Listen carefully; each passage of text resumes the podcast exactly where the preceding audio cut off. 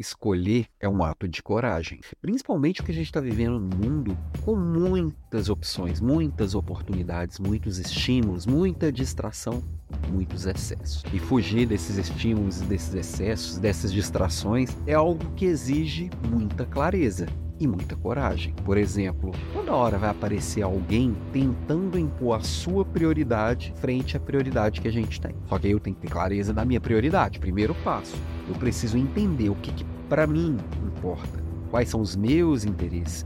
Quais são os meus sonhos? O que que eu defini com a minha equipe que é relevante para nossa construção? Eu não estou nem falando que o nosso plano, que o meu plano, que o seu plano tem que estar escrito na pedra, não. De forma alguma. O plano ele tem que estar escrito a lápis mesmo, porque ele tem que ser vivo, só que ele também não pode mudar o sabor do vento, porque toda hora vai aparecer coisa nova. Eu preciso tá, ter clareza no que, que eu estou buscando para ir ajustando as velas. Mas o destino, ele vai ser o mesmo, ou vai ser muito parecido. E aí, a hora que eu for dizer não para o outro, eu vou dizer não com muita tranquilidade e maturidade. Não vai ser do dia para a noite, porque dizer não é difícil que a gente quer ser amado, a gente quer que o outro goste da gente, a gente quer agradar, e aí a gente está sempre se deixando de lado. E aí, o exemplo que eu passo para minha equipe é de alguém que muda o tempo inteiro, que muda de ideia, muda de opinião, muda de prioridade.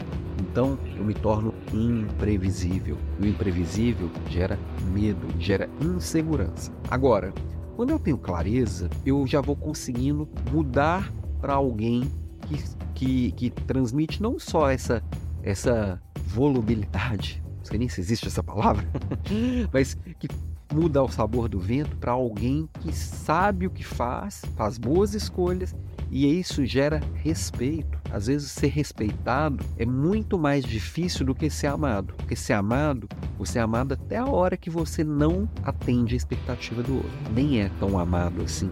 É simplesmente alguém que a conveniência trouxe para perto. Agora, vamos lá. Se eu, tô, se eu sei dizer não, se eu aprendo e pratico o dizer não, eu tenho que fazer as escolhas do que, que é que vão ser meus sims. Porque cada sim que eu dou para o mundo, eu estou dizendo não para um monte de outras coisas. Cada escolha envolve uma desescolha, um monte de desescolhas, né? Se é que essa palavra também existe.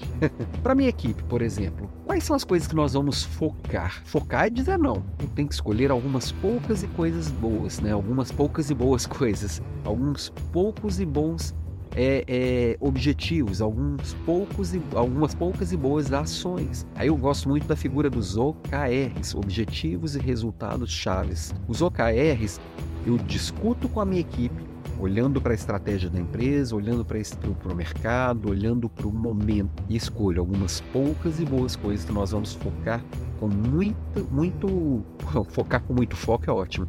Focar com muita energia nos próximos dois ou três meses. E aí, tudo que não atende a esses objetivos, eu vou dizer não. Tudo que não for mudar os resultados chaves, ou seja, aqueles resultados chaves ligados àqueles objetivos, eu vou dizer não. Isso atende meu OKR? Não. Ah, pintou uma oportunidade de uma coisa nova. Para os próximos dois, três meses, vai melhorar esses meus objetivos? Não. Depois a gente olha. Fica mais fácil escolher.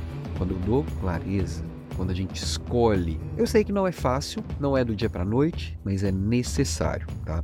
Isso vai ser a base de qualquer plano de vida bem-sucedido, isso vai ser a base de qualquer plano profissional bem-sucedido, isso vai ser a base de qualquer estratégia. Se não, ao sabor do vento, eu saio dizendo sim para agradar todo mundo, menos a mim mesmo. No final do dia, vai parecer que eu trabalhei, trabalhei, trabalhei e não fiz nada. O que eu construí hoje?